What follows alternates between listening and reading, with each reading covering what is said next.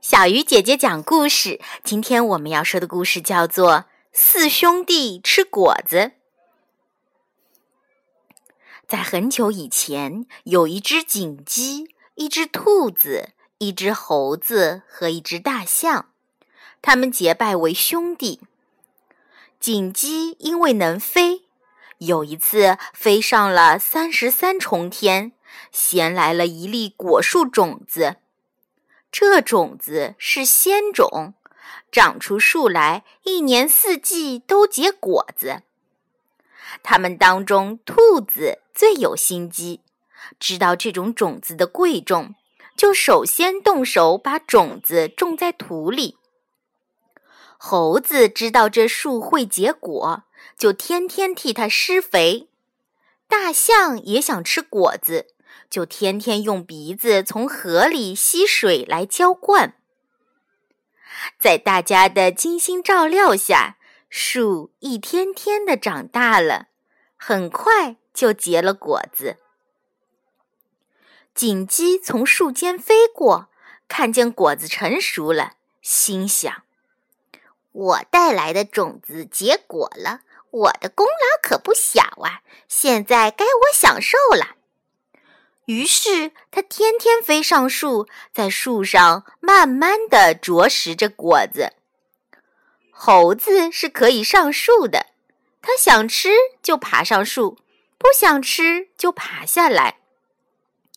大象的个子很大，就用它的长鼻子卷着树枝吃果子。这里最吃亏的就是兔子，它爬不上树。只有在树下扑打纵跳，望着香气扑鼻的果子，翘尾巴，舔嘴唇。果树一天天长高了，连有长鼻子的大象也吃不到果子了。于是，他们开始有了争吵。大象和兔子一起向锦鸡和猴子嚷着：“这太不公平了！”树长高了，只有你们两个人吃得到果子。要知道，我们也曾经付出过劳动啊！兔子更加不满意地说：“真的是很不公平，我一直吃不到一个果子，只咬了几片落下来的树叶。”但是锦鸡和猴子只顾自己吃，不理他们。他们实在没有办法，就找来了一个聪明人帮他们评理。聪明人说：“你们四个先不要争，天底下原来没有这种果树。你们先说，这果树是从哪儿来的？是怎么样生长的？你们告诉了我，我就可以帮你们想出调解的办法来。”锦鸡说：“聪明人呐！”正如你所说，这树天底下本来没有，是我从三十三重天上衔来的种子生长出来的，我的功劳最大，难道不是吗？兔子说：“虽然锦鸡衔来了种子，但它不知道该怎么办，是我想到把它种到土里，因此才有了这棵树，可我却一直吃不到果子。”只能吃到偶尔落下来的几片叶子，你说公平吗？猴子说：“虽然有了种子，有人种了，但我施肥的功劳可不小啊！这树原来只有一根细草那么大，要不是我天天施肥，它怎么能活下来呢？”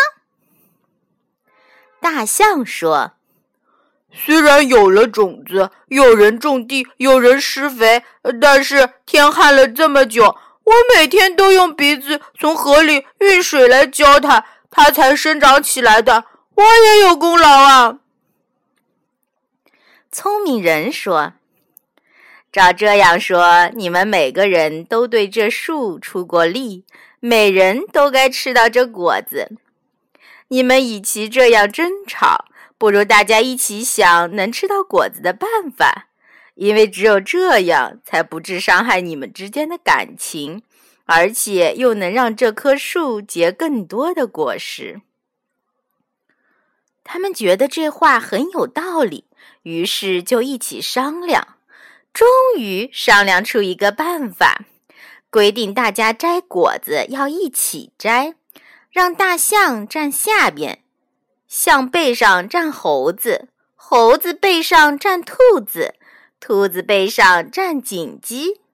然后锦鸡摘下果子交给兔子，兔子交给猴子，猴子交给大象。等果子摘好了，大家一起吃。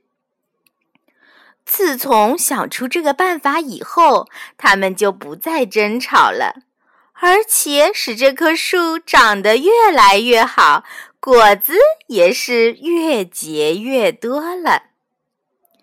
亲爱的小朋友，你还记得这种子是从哪儿来的？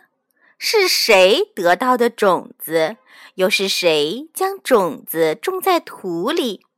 谁给种子施的肥？又是谁给种子浇水的？